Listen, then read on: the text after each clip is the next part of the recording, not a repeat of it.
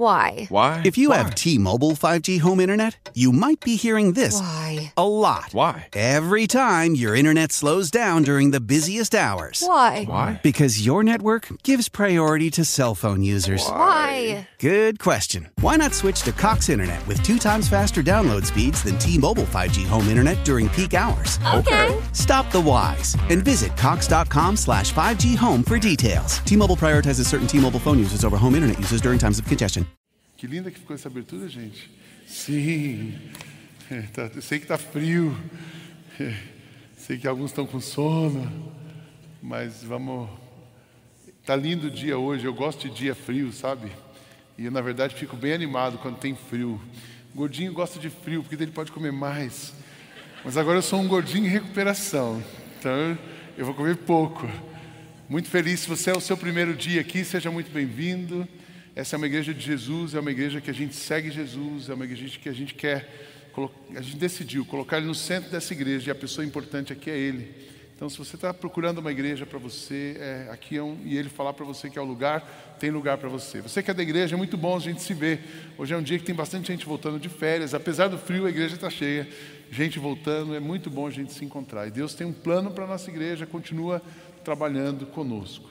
Nós pregamos por séries de mensagens, então fomos muito abençoados. Eu não sei vocês, mas eu fui muito abençoado na última série de mensagens, com todas as mensagens que eu pude ouvir, mesmo as que eu preguei, as que eu pude ouvir também dos outros pastores.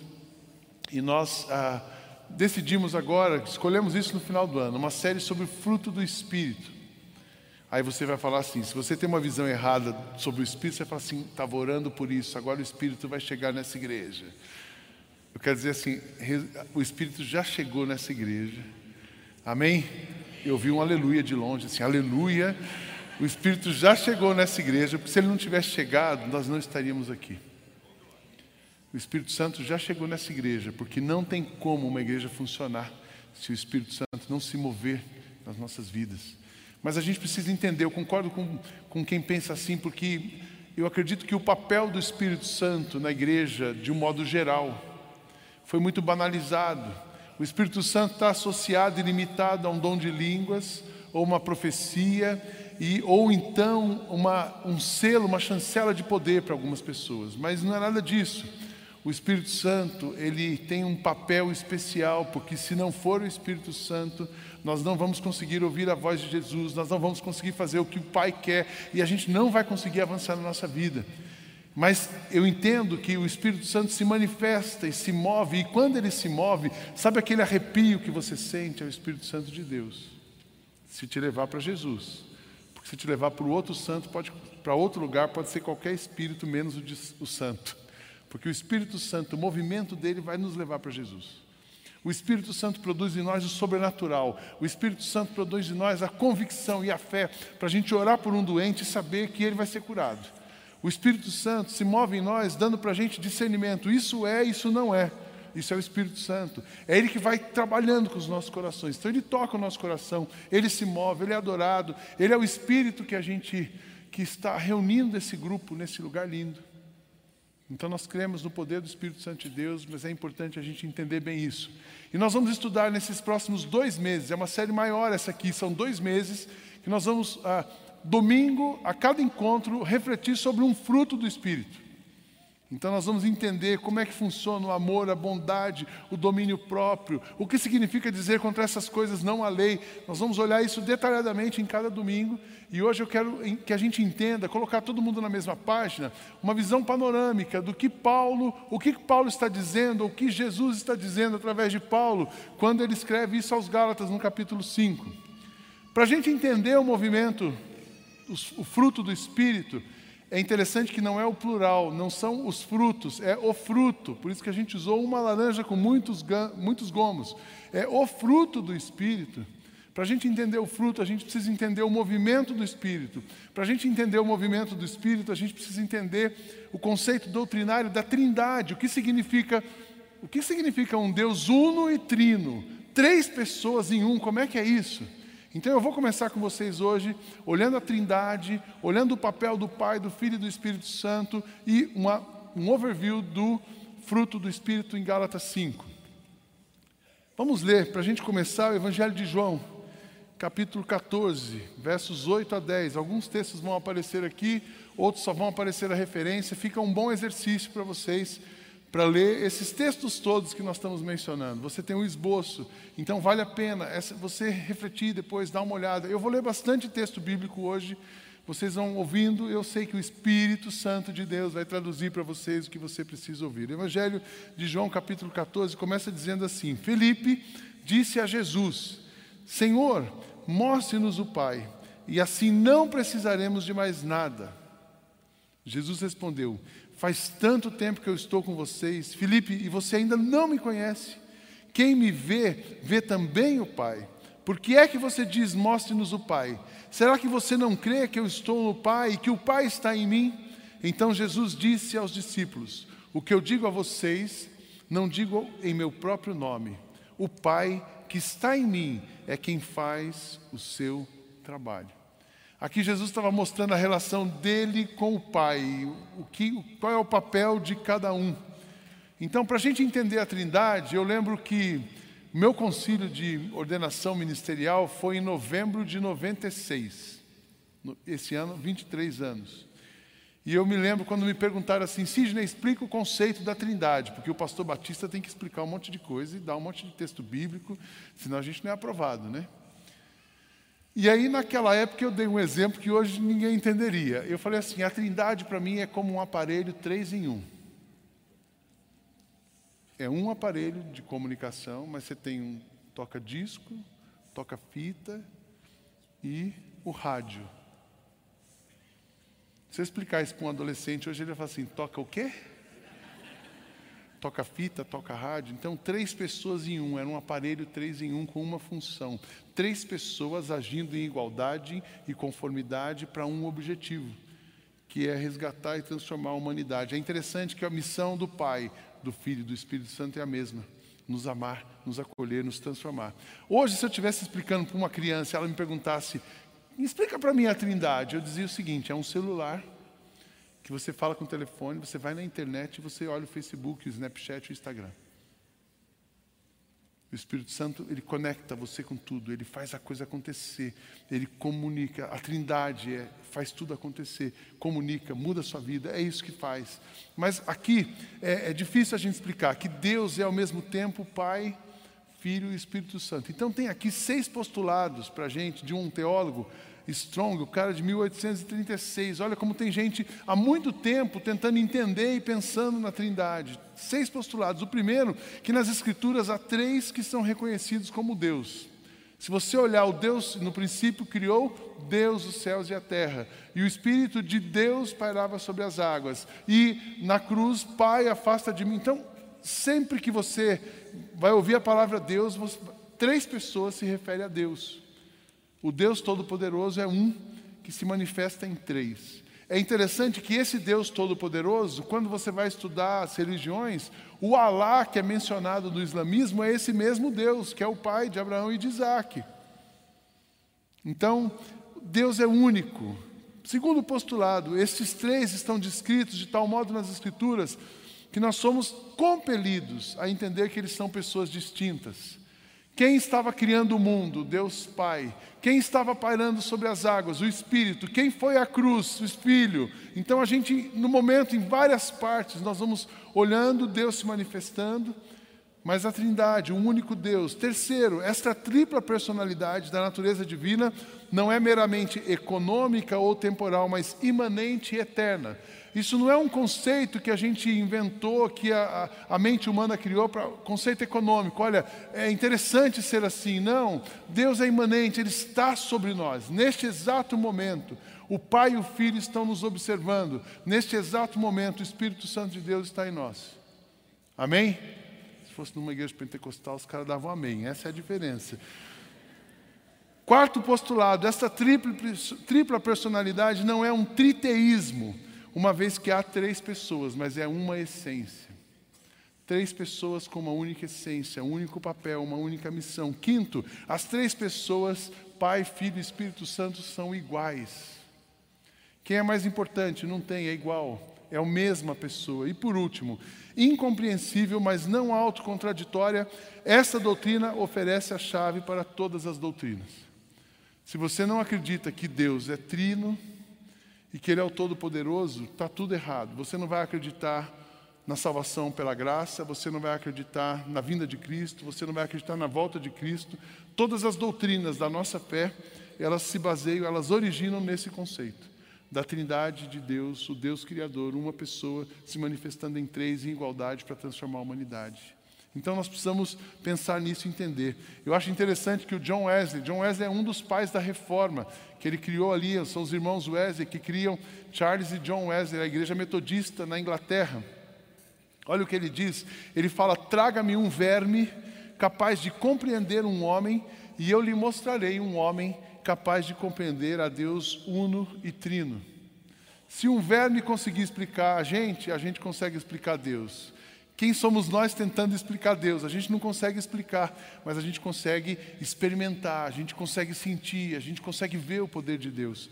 O Carlos Macorde, o nosso teólogo contemporâneo, Deus é, o Filho faz, e o Espírito revela. A vontade é de Deus, a, a voz é do Filho, mas o movimento para revelar a voz é o Espírito. A gente tem aprendido isso. A gente não consegue explicar essa origem, a formação, o processo decisório, como é que funciona, mas uma coisa a gente tem certeza: Ele está aqui, se move em nós e cuida de nós. Amém, irmãos? Então nós precisamos entender isso na doutrina, para entender a, a Trindade e entendermos o papel dos três qual é o papel do Deus Criador? Deus simplesmente Ele é.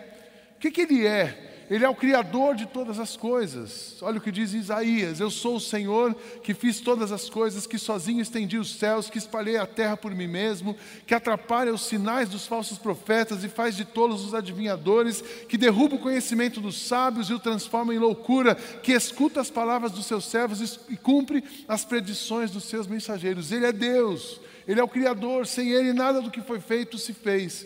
Deus é, o que, que Ele é? Ele é atemporal, Deus é eterno. Antes de nascerem os montes e de criares a terra e o mundo, de eternidade em eternidade, Tu és Deus. E aquele que era, é e há de ser para sempre. Deus está em todos os lugares, são três, três atributos de Deus, os atributos incomunicáveis: a onipresença, a onisciência e a onipotência. A onipresença, ele, ele está em todos os lugares. É incrível pensar nisso. Tem alguns de nós que às vezes tenta ter o dom da onipresença, é impossível. Mas Deus está em todos os lugares.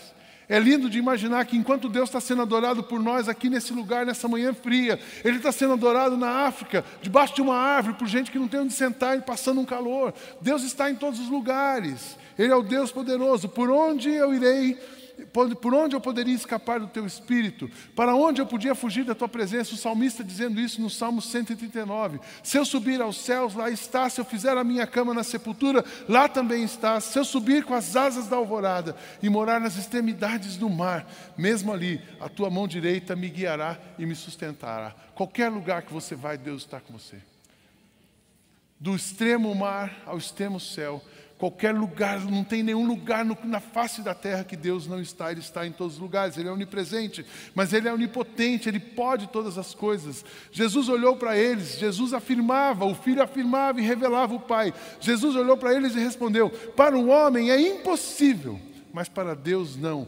Todas as coisas são possíveis para Deus aquele problema mais complexo, aquela situação mais dolorosa, aquela enfermidade mais súbita que você pode ter. Todas as coisas são possíveis para Deus. Ele é o Deus onipresente, onipotente e onisciente. Ele conhece tudo. Nada em toda a criação está oculto aos olhos de Deus. Tudo está descoberto e exposto diante dos olhos daquele a quem devemos prestar contas. Dá até medo ler isso aqui. Mas nada, Deus está os olhos de Deus estão em toda parte. Ele conhece tudo. Ele conhece, Deus não está te julgando e condenando, Ele está te olhando, te orientando, te amando e para te resgatar. É isso que Ele faz. E Deus é imutável, Deus nunca muda. De fato, eu, o Senhor, não mudo, mas tu permaneces o mesmo, o, mesmo e os teus dias jamais terão fim. Deus é, é onipotente, onipresente, onisciente e imutável. Ele é. Deus é. Esse é o Pai. E o Filho? Quem é Jesus? O Jesus que nós falamos, centrados, somos uma igreja centrada em Jesus. Porque o Filho é a voz do Pai. Somos uma igreja que decidiu ouvir a voz do Pai, não ouvimos uma voz de um sistema religioso, não ouvimos a voz de um líder, mas ouvimos a voz de Jesus. Porque se ouvimos a voz de Jesus, conhecemos a voz do Pai. Por quê? Jesus é o nosso Salvador, Ele é o que faz. Ele é que fez o movimento de descer do céu e vir aqui, habitar entre nós, de mostrar a glória dos céus, é Jesus. Porque Deus amou tanto o mundo, Fabiano leu esse texto, mencionou esse texto hoje, porque Deus tanto amou o mundo que deu o seu Filho unigênito, para que todo aquele que nele crê não pereça, mas tenha vida eterna, pois Deus enviou o seu Filho ao mundo. Quem enviou? Deus. Quem que veio? O Filho. Não para condenar o mundo, mas para que este fosse salvo por ele. Quem salva o mundo? Cristo, o Filho. Jesus é a luz que nos tira das trevas. Falando novamente ao povo, Jesus disse: Eu sou a luz do mundo. Quem me segue nunca andará em trevas, mas terá a luz da vida. Eu vim para o mundo como luz, para que todo aquele que crê em mim não permaneça nas trevas. A única pessoa que consegue acender uma luz para você enxergar o caminho é Jesus. A gente, a nossa emoção, a nossa, o nosso estilo de vida leva a gente para um lugar escuro, leva a gente para um lugar sem saída. Mas Jesus é a luz do mundo que acende a luz para nós. Quem conhece Jesus, entende a luz, vai perceber o caminho, vai encontrar o caminho, a verdade e vai viver a vida. Isso não tem outro jeito. Jesus é o perdoador.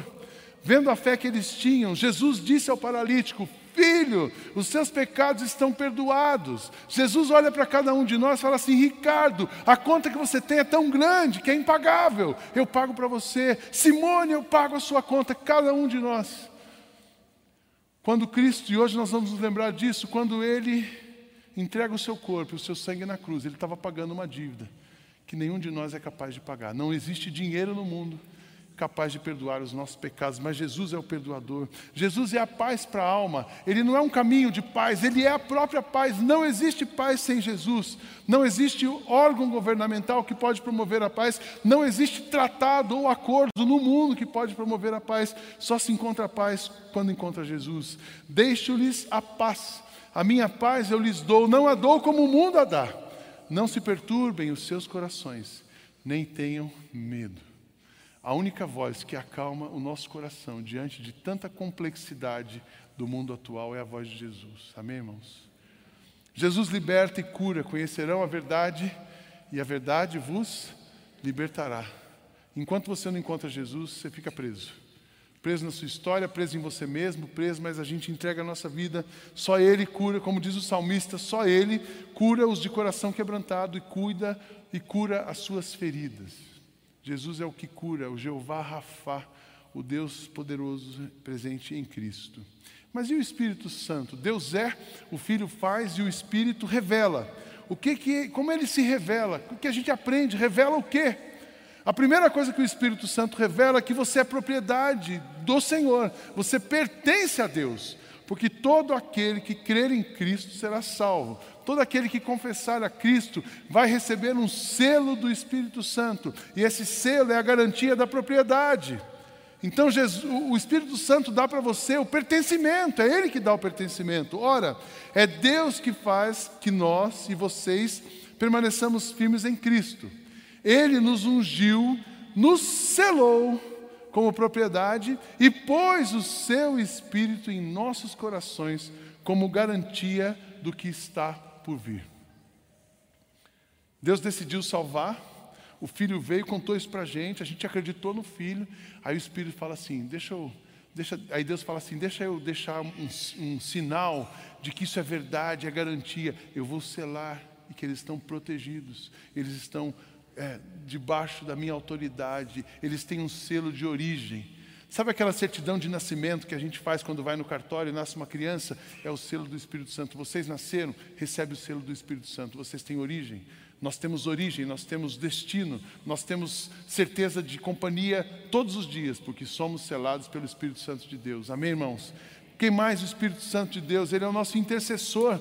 A gente é tão limitado. Eu gostei dessa, dessa comparação do Wesley, ela é meio feia, mas é verdade. A gente é um verme quando comparado a trindade. A gente não é nada.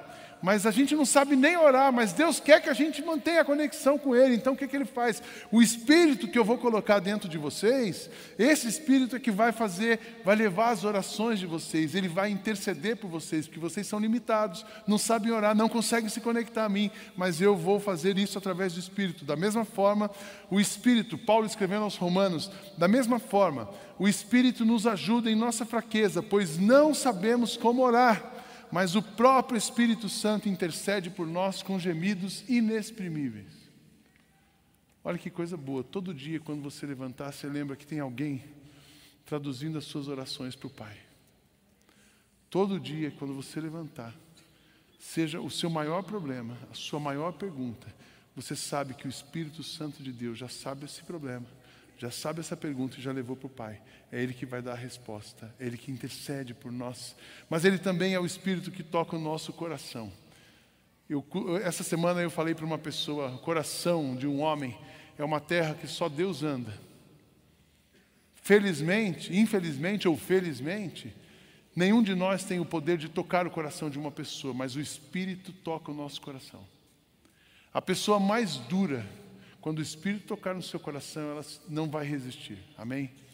Sabe aquela pessoa difícil que você fala assim, Deus podia tocar no coração dele, você não tem mais o que fazer? Entrega ele para Deus e o Espírito Santo e pede para o Espírito Santo quebrantar o coração dele, porque é assim que ele age. O escritor de Hebreus disse: Assim como diz o Espírito Santo, hoje, se vocês ouvirem a sua voz, não endureçam o coração como na rebelião durante o tempo de provação no deserto, onde os seus antepassados me tentaram pondo à prova, apesar de durante 40 anos terem visto o que eu fiz, visto o que eu fiz. Se ouvirem a voz, não endureçam o coração. Quem é que amolece o coração? Quem é que toca o coração? É o Espírito. E o Espírito Santo, é Ele que nos capacita, é Ele que nos ensina. Se a gente não sabe orar, quem dirá fazer alguma coisa? Se a gente não sabe nem pedir, quem dirá fazer o que precisa ser feito? Mas Ele, a, a palavra de Jesus, nos ensinando e nos dizendo que é o Espírito que vai fazer isso por nós. Mas o conselheiro, o Espírito Santo, que o Pai enviará o meu nome, em meu nome, lhes ensinará todas as coisas e lhes fará lembrar tudo o que eu lhes disse. Entender o papel do Espírito Santo, ele vai fazer a gente lembrar. A gente, ah, Jesus me salvou, eu acredito, eu tenho fé em Jesus, só que a gente é tão limitado que a gente esquece disso. O que faz a gente lembrar todo dia quem nós somos, o que fazemos, para que estamos aqui, é o Espírito Santo de Deus. E ele vai capacitando a gente a sermos bons filhos, a sermos bons maridos, a sermos boas esposas, a sermos bons membros de uma comunidade. É o Espírito Santo de Deus. Então, esse é o papel do Espírito. O que eu espero que o Espírito continue se movendo na minha vida e na sua vida e na vida dessa comunidade. Amém, irmãos? Porque a única maneira que a gente tem de ser uma igreja focada em Cristo e não desvirtuar é o Espírito traduzindo isso para nós, para que a gente continue em obediência ao Pai. O Pai, o Filho e o Espírito Santo se movendo nessa comunidade. Nós vamos chegar a lugares onde não imaginamos chegar. Eu acredito que Deus já deu o melhor para nós. O melhor é Cristo. Não tem presente melhor do que um filho. Não existe amor maior do que esse.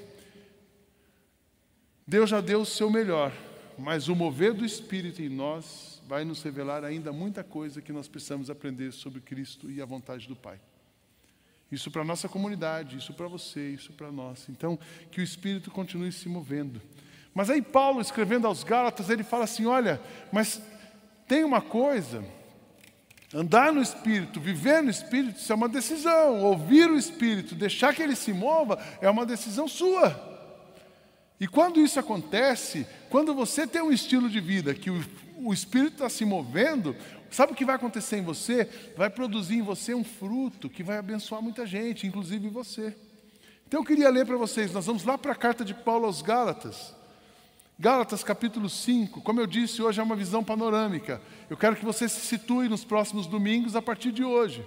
Mas é uma visão panorâmica para a gente, para você não ter um, um, pensamento errado. Agora o Espírito Santo, agora vai pegar fogo na IBM Alphaville. Já está pegando fogo essa igreja, graças a Deus. Que ela queime cada vez mais para a glória do Senhor Jesus. Paulo escrevendo aos Gálatas diz assim: Quero dizer a vocês o seguinte Deixem que o Espírito, olha, eu gosto dessa palavra, deixem, deixem que o Espírito de Deus dirija a vida de vocês e não obedeçam aos desejos da natureza humana, porque o que a natureza humana quer é contra o que o espírito quer, e que o espírito quer é contra o que a natureza humana quer. Olha que interessante, o Carlos fala disso, da nossa vida brigando, né? Você acorda de manhã, tem a sua carne, tem aquilo que você quer, e tem do outro lado o que o espírito quer. Então, essa decisão, esse deixar, ele é diário. Tem dia que você fala assim, hoje eu vou deixar o espírito agir. Aí você fica bem, mas daqui a pouco vem aquele negócio que você não imagina de onde veio, veio a sua carne e dominou você.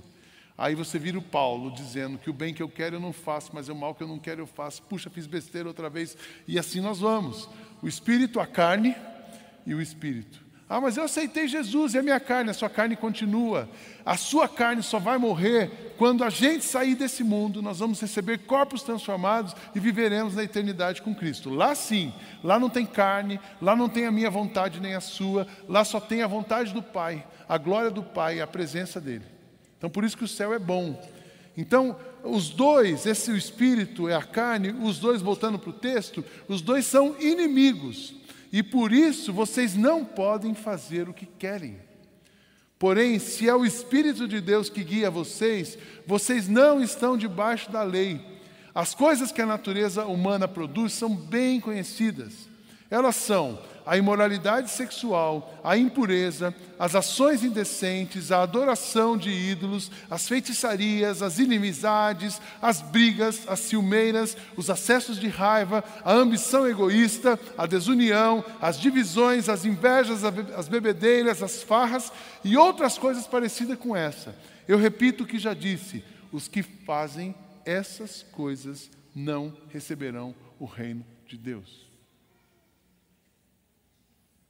Mas o Espírito de Deus produz o amor, a alegria, esse é o fruto, as manifestações do fruto: o amor, a alegria, a paz, a paciência, a delicadeza, a bondade, a fidelidade, a humildade e o domínio próprio.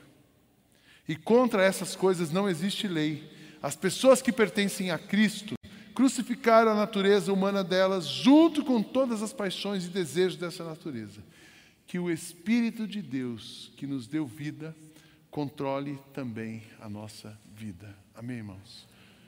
Esse é o ponto que eu espero dessa nova série: que o Espírito de Deus, que nos deu vida, controle também a nossa vida.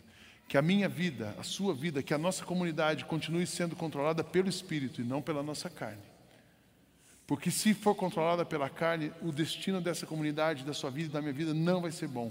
Mas a vida controlada pelo Espírito, essa sim, essa é a vida que Deus preparou para nós. Então, do dia, o Espírito, a carne ou o Espírito, a carne ou o Espírito, que seja sempre o Espírito. A carne é a nossa, é aquela raiz do egoísmo dentro de nós que vai lutar contra o Espírito. Todos nós, por definição, somos maus. Sabe por que nós somos maus? Porque nós somos pecadores.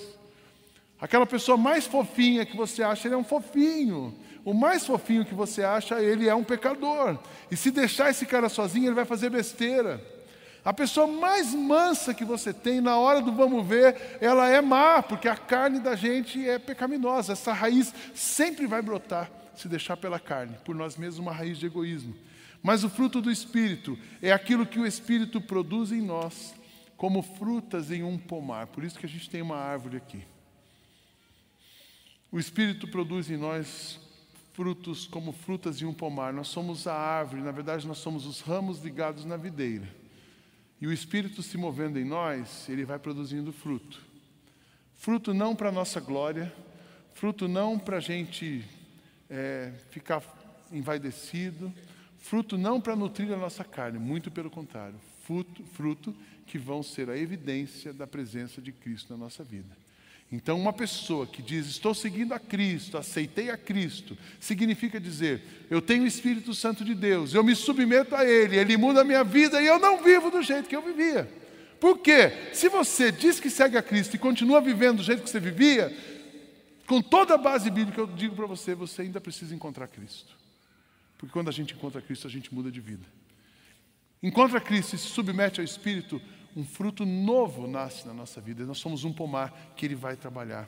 O Eugene Peterson explicou essa lista, eu gostei tanto da definição dele, e eu vou ler para vocês rapidamente, porque depois vai ser explicado. Como é que ele define o fruto do amor? O amor é a afeição pelos outros. Sabe aquela coisa de você olhar e gostar das pessoas? Amar as pessoas, você querer servir as pessoas. Sabe aquela coisa de você querer vir sábado na festa da roça? Ontem teve um pequeno grupo que eles fritaram 70 quilos de batata. Sabe o que é isso? Amor. Quem que pode produzir isso num pequeno grupo para pegar num dia frio como aquele e fritar 70 quilos de batata? E doar, todo, doar toda a batata e doar todo o dinheiro. Isso é o amor. As mulheres ontem foram 400 caixas de morango. O pessoal estava com fome. 400 caixas de morango, uns 30 litros de leite de creme de leite, 10 quilos de açúcar, e assim foi. O pessoal comeu, está todo mundo mais gordinho. Vai para a academia amanhã. Eu não comi merengue, só para vocês não ficarem me julgando. Amor, afeição pelos outros. Eugênio Peterson fala da alegria. O que é alegria? Uma vida cheia de exuberância. Eu gostei dessa palavra exuberância. Às vezes a gente pensa que exuberância é ter um carro, é morar bem. Uma vida exuberante é uma vida alegre. Você quer ser exuberante? Não pensa em poder aquisitivo, pensa em alegria. O Espírito Santo produz em nós a paz. Paz é serenidade. Serenidade não significa ausência de conflitos ou ausência de tribulações ou ausência de dificuldades mas significa que você vai enfrentar os conflitos, as tribulações e as dificuldades em paz. Isso é serenidade. Quem produz isso? O Espírito. Hoje, hoje eu estava vindo cedo com a Kátia e ela, sim, esse é o dia, como vai ser? Eu falei assim, então, eu prego hoje nos três cultos, agora às sete e meia tem a reunião de oração, depois eu vou atender uma pessoa às oito, daí eu prego nos três cultos, depois eu tenho que almoçar com a sogra, olha que desafio.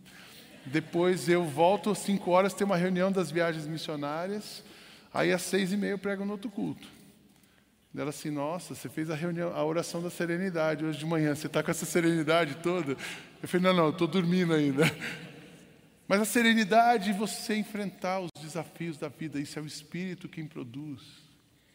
A nossa carne vai produzir raiva, indignação, cansaço mas o Espírito nos renova. Um outro fruto, a delicadeza, a paciência e delicadeza, um senso de compaixão no íntimo. Sabe você olhar para uma pessoa e conseguir perceber algo bom nela? Isso é a delicadeza, a bondade, a convicção, bondade, convicção de que há algo sagrado em todas as pessoas. Cada pessoa nesse auditório foi feita a imagem e semelhança de Deus. Cada pessoa nesse auditório, cada pessoa que você encontrar quando sair daqui, foi feita a imagem e semelhança de Deus e existe algo sagrado nela. E você então quer servi-la, e você então quer ajudá-la, e você tem compaixão por ela, isso é a bondade a fidelidade, a entrega de coração para coisas que realmente importam, gastar o seu tempo, gastar a sua energia, investir o seu recurso. É fidelidade a Deus, é um fruto. Eu posso pregar todo domingo aqui sobre a questão de fidelidade a Deus e generosidade, mas se o Espírito não mexer no seu coração, você vai ser uma pessoa avarenta, mão de vaca, que vai segurar o que não tem. Mas se o Espírito trabalha com você, você é fiel e gasta sua energia em coisas que realmente importam. Ele fala da humildade. A humildade é um estilo de vida sem forçar a barra. Gostei disso, viver de boa. Em outras palavras, viver de boa. Isso é a humildade. E o domínio próprio é a capacidade de direcionar sabiamente as suas habilidades. Para terminar essa parte, esse, esse domingo, essa introdução à série, eu queria falar quatro coisas que a gente precisa aprender. A primeira delas, que nós não podemos produzir o fruto, mas podemos cuidar do pomar. A sua vida é o pomar, as suas relações como um pomar. Aquilo que você fala, aquilo que você pensa, aquilo que entra na sua mente, no seu coração, é o cuidar do pomar. Isso a gente pode, mas o fruto a gente não pode produzir. Ninguém pode levantar assim, hoje eu vou produzir o amor na minha vida, eu vou ter uma afeição por todas as pessoas. Hoje eu vou produzir paciência até passar o primeira mala na sua frente. Nós não podemos produzir, mas nós podemos cuidar do pomar. Você pode alimentar o seu coração com a presença de Jesus. Você pode alimentar a sua alma com a voz de Jesus. Você pode fazer um monte de coisa para não atrapalhar a obra do Espírito na sua vida. Isso é cuidar do pomar. Não pode produzir, mas pode cuidar do pomar. O fruto, segunda coisa, o fruto é consequência da presença e do mover do Espírito na sua vida. Por isso que nós cantamos, faz sentido que nós cantamos hoje no início do culto. Santo Espírito, és bem-vindo aqui, vem inundar, encher este lugar. É o desejo do meu coração, tua glória seja vista aqui nesse lugar. Amém, irmãos? Eu oro por isso, que o Espírito Santo de Deus, a começar em mim, você se passeie por cada um de nós. E que todos nós possamos ter a disposição de ouvir a voz do Espírito, de obedecer o Espírito, deixar que ele se mova em nós. A vida pelo Espírito é uma decisão. Você pode viver pela sua carne ou pelo Espírito. Você vai ter essa decisão agora, talvez você está pensando agora. Você vai ter, talvez você tenha que voltar para casa, vai ser a primeira coisa. O que, que eu faço? O Espírito, a minha carne ou o Espírito? Amanhã no seu trabalho, o que, que eu faço? A minha carne ou o espírito? Em todas as situações da vida, a carne ou o espírito? A carne ou o espírito? E você escolhe. E toda vez que você escolher pelo espírito, ele vai produzir algo em você que você vai se surpreender. E toda vez que você escolher a vida pelo espírito, ele vai produzir em você, ele vai te levar a, a lugares distantes. A voz de Jesus abrirá o caminho para o mover do Espírito Santo em você. Não tem como você ter o Espírito se você não ouvir a Cristo. Ah, eu quero essa vida pelo Espírito. Confessa Jesus como seu Salvador. Creia que Ele é o Filho de Deus. Porque se você crê, confessa com seus lábios, crê com seu coração e confessa com seus lábios, é o primeiro, é o primeiro passo para a conexão com o Espírito. Porque se você tem um filho, se você ouve a voz do filho, você tem o Espírito. E aí você tem a opção de viver uma vida pelo Espírito. Eu quero ler para vocês ah, esse mesmo trecho de Gálatas. Esse mesmo trecho de Gálatas, Gálatas 5. Deixa eu ver se é esse mesmo. Aqui, é desse lado. Gálatas 5, de 16 até o 26. Mas na Bíblia, a mensagem. É, a mensagem Eugene Peterson é quase que uma paráfrase. Mas eu achei muito interessante a descrição dele de o que significa uma vida no Espírito. Diz assim: Aqui vai o meu conselho, verso 16 em diante. Aqui vai o meu conselho. Vivam nesta liberdade, motivados pelo Espírito de Deus. Só assim vencerão seus impulsos egoístas, pois há em nós uma raiz de egoísmo que guerreia contra a liberdade do Espírito. Esta liberdade é incompatível com o egoísmo. São dois modos de vida opostos. Não dá para viver com os dois, porque não escolhem o caminho do Espírito. Por que, que vocês não escolhem o caminho do Espírito? Só por ele poderão fugir dos impulsos inconstantes de uma vida dominada pela lei. Todos conhecem o tipo de, de, vida de uma pessoa que quer fazer o que bem entende. É sexo barato, é frequente, sexo barato e frequente, mas sem nenhum valor. Vida emocional e mental detonadas busca frenética por felicidade, sem satisfação, deuses que não passam de peças decorativas, religião de espetáculo, solidão paranoica, competição selvagem, consumismo insaciável, temperamento descontrolado, incapacidade de amar e de ser amado, lares e vidas divididos, coração egoísta e insatisfação constante, costume de desprezar o próximo, vendo todos como rivais, vícios incontroláveis, tristes paródias de vida, da vida em comunidade. E se eu fosse continuar essa lista, seria enorme. Essa não é a primeira vez que eu venho advertir vocês. Se usarem a liberdade desse modo, não herdarão o reino de Deus. Mas vamos falar da vida com Deus. O que acontece quando vivemos no caminho de Deus? Deus faz surgir dons em nós, como frutas que nascem no pomar, um pomar afeição pelos outros, uma vida cheia de exuberância, serenidade, disposição de comemorar a vida, um senso de compaixão no íntimo e convicção de que há algo sagrado em toda a criação e nas pessoas. Nós nos entregamos de coração a compromissos que realmente se importam, sem precisar forçar a barra, e nos tornamos capazes de organizar e direcionar sabiamente nossas habilidades. O legalismo não produz nada disso, apenas atrapalha. Para quem pertence a Cristo, seguir o próprio caminho e deixar para depois as necessidades dos outros são atitudes que ficaram cravadas na cruz. Já que a vida do Espírito é o tipo de vida que escolhemos, convém lembrar que isso não é apenas uma ideia ou um sentimento no coração. As suas implicações devem ser realizadas em cada área da nossa vida. E isso significa que não devemos ficar fazendo comparações como se fosse um melhor do que o outro. Temos coisa mais importante para fazer na vida. Ninguém é melhor do que ninguém. Cada pessoa tem um valor singular e inestimável. É assim que a gente vai viver quando o Espírito se mover na gente. Amém? Glória a Deus. A minha oração é que o Espírito Santo domine o nosso coração e que o sacrifício de Jesus por nós, seu perdão, a vida que nós recebemos, seja vivida de uma maneira que realmente valha a pena. Feche seus olhos, eu queria que você orasse. Eu queria que você orasse neste momento. Talvez você tenha vivido, está vivendo pela carne. Talvez você está vivendo uma vida, mas é tempo de viver pelo Espírito.